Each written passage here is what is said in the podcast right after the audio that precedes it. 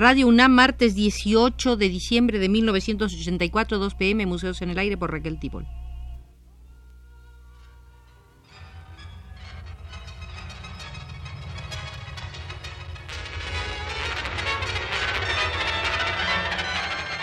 Museos en el Aire.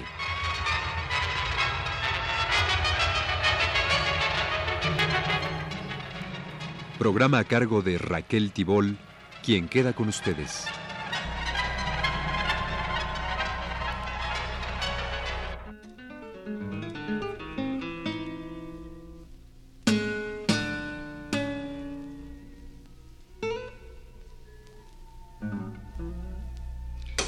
Estimados amigos, iniciamos hoy una serie de visitas al Museo del Dr. Atl, a quien conjuntamente la Universidad Nacional Autónoma de México y el Instituto Nacional de Bellas Artes rendirán homenaje con exposiciones amplias en el Palacio de Minería y en el Museo Nacional, ambas instituciones en las calles de Tacuba.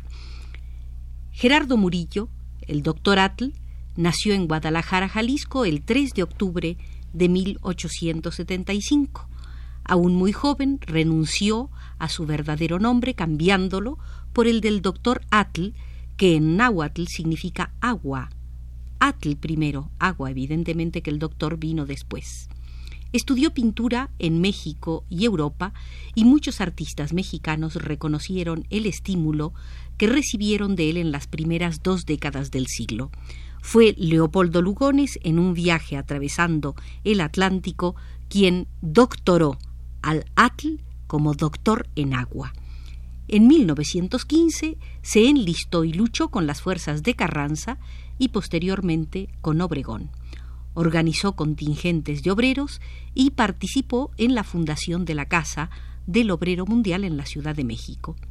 Fue uno de los primeros en estudiar a fondo el arte popular y la arquitectura religiosa de México de la época virreinal. Fue autor, poeta, vulcanólogo, investigador y magnífico retratista, pero principalmente fue un hábil dibujante y pintor de soberbios paisajes montañosos, dando una nueva y dinámica visión al paisaje mexicano. Inventó un tipo de crayón de colores secos a base de resinas, a los que llamó Atl Colors. No quiso decirlo en español, algunos lo traducen por colores Atl, pero en verdad él les llamó Atl Colors. Incorporó a su pintura los principios de la perspectiva curvilínea, creación de Luis J. Serrano, y en sus últimos tiempos de actividad inventó la aeropintura, que significa ver el paisaje simplemente desde un helicóptero. Su sueño, que no pudo realizar, fue el de construir en México una ciudad de la cultura donde se reunirían artistas y hombres de ciencia de todo el mundo.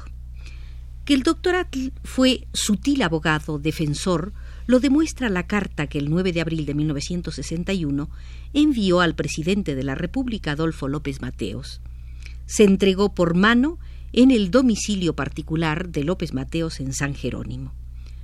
Muy ilustre amigo, al dirigirme a usted para abogar por la libertad de David Alfaro Siqueiros, no apelo al poder que usted tiene como presidente de la República, ni al abogado, ni a sus sentimientos humanitarios, ni recurro a mis derechos de ciudadano, ni a los que me otorga la sincera amistad que a usted me liga.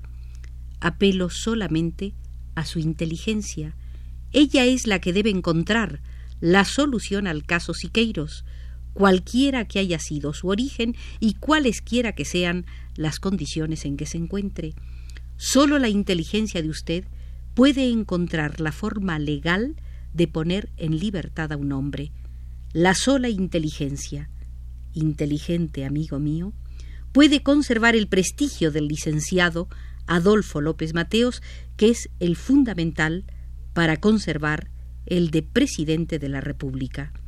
Su amigo, su amigo de veras, el doctor Atl.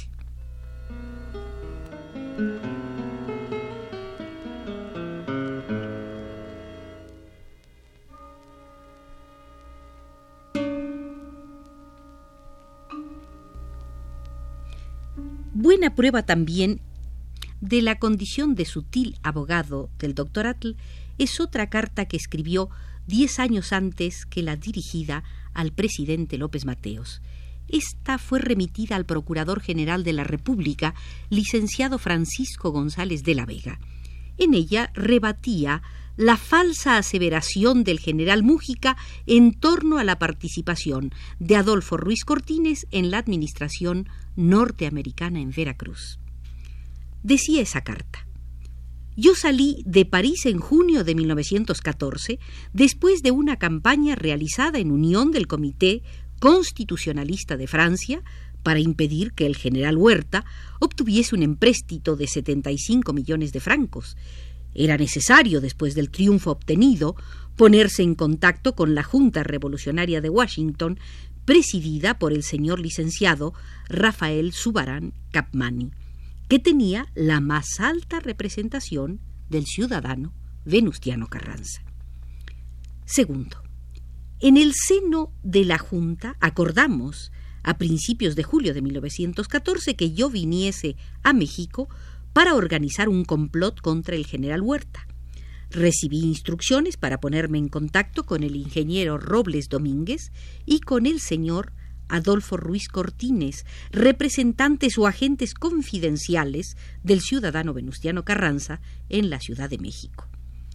Tercero, me embarqué en Nueva York para La Habana, donde permanecí varios días y enseguida a bordo del Westerwald me dirigí a Puerto México y de ahí a Veracruz, donde permanecí del 12 al 16 de julio informándome quiénes eran aquellos mexicanos que estaban al servicio de los invasores. No encontré a ninguna persona conocida. Se supo que el general Huerta había abandonado el poder la noche del 15, dejando en su lugar al licenciado Francisco Carvajal. El complot contra el usurpador quedaba, pues, eh, descartado. Quinto, entre el 23 y el 25 entrevisté a Zapata en la iglesia de San Francisco situada en las laderas del Ajusco y a mi regreso tomé contacto con el ingeniero Robles Domínguez y con su secretario, el señor Adolfo Ruiz Cortines. Sexto, en agosto las conversaciones continuaron algunas veces en la casa de Robles Domínguez, otras en el Hotel Iturbide, donde yo me alojaba, o en la Academia de Bellas Artes, donde yo había establecido mi cuartel general. A esta escuela vino a fines de agosto el general Mariel para solicitar una suma de dinero que necesitaba con urgencia para los gastos de su brigada. El general Obregón había acordado que yo fuese el intermediario entre él y algunos jefes militares para el arreglo de asuntos urgentes, costumbre que continuó hasta mediados de 1915. Traté rápidamente la demanda de Mariel y en pocas horas le entregué quince mil pesos. El recibo fue extendido de puño y letra del señor Adolfo Ruiz Cortines y lo firmó Mariel. 8.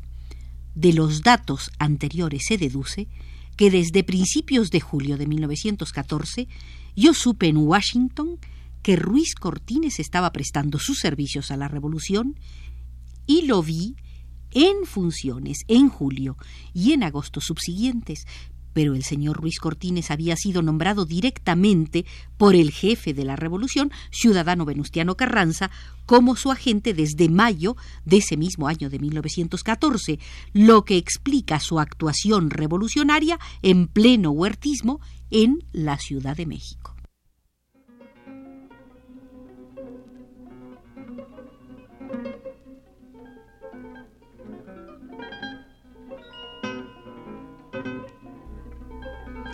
Quiero poner algunos ejemplos de cuán mal poeta era el doctor Atl.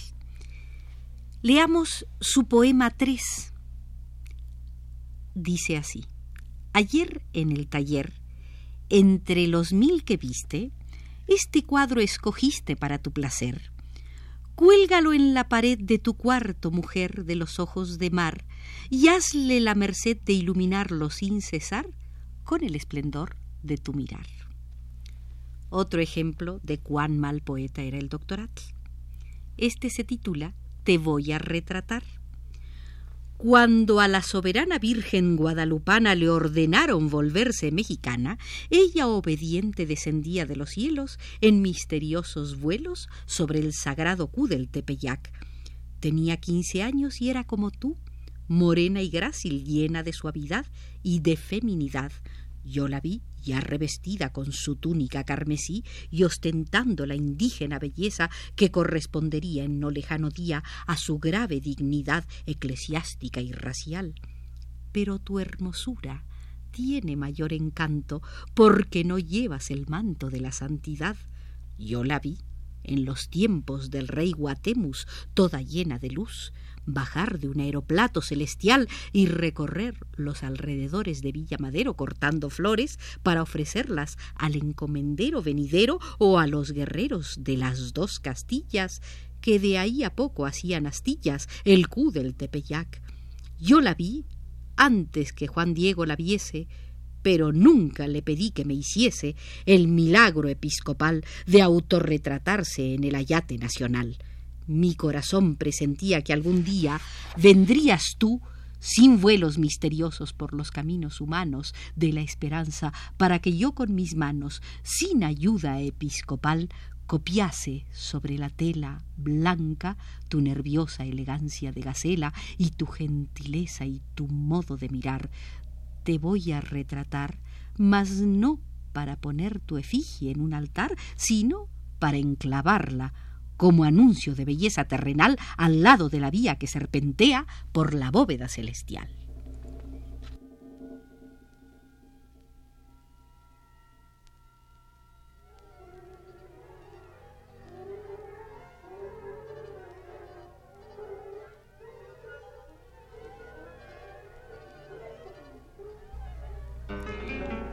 El doctor Atl consideraba que instituciones como el matrimonio y la familia condicionaban de manera negativa el desarrollo de todas las potencialidades de los seres humanos. Exaltaba así el amor y gustaba de hacer alarde de sus inveterados enamoramientos. En unos apuntes para su autobiografía escritos en tercera persona, posiblemente en 1959, cuando tenía 84 años de edad, comentaba no es normal que un hombre a los ochenta y tantos años trabaje, coma, duerma, ame y se lance a colosales empresas como un hombre de treinta bien dotados, inteligentes y audaces años. Algunas veces expresó su apasionamiento en versos que aún esperan al Agustín Lara, que habrá de ponerles música cuatro poemas, los que he leído, eh, fueron reunidos en un librito del que se editaron 75 ejemplares en 1959. El editor Vargas Rea había conocido al doctor Atle en el Congreso Obrero celebrado en el Teatro Ideal en 1914. En el brevísimo prólogo cuenta, me dio estos poemas para su publicación, queriendo que ésta fuera en papel antiguo del siglo XVI siendo difícil de encontrar este papel, me he decidido a publicarlos en papel fabricado en mi oficina. Pues los dos que he leído son parte de los cuatro poemas editados por el editor Vargas Rea.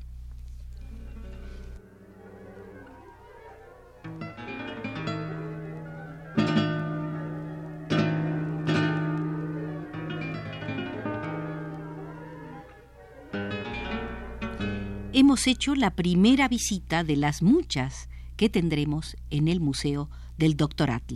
Por hoy, Arturo Garro desde los controles nos indica que ya se ha terminado nuestro paseo.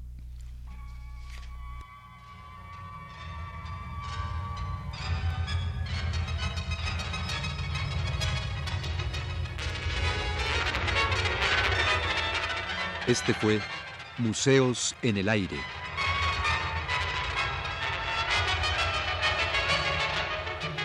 El programa de Raquel Tibol que se transmite todos los martes a las 14 horas.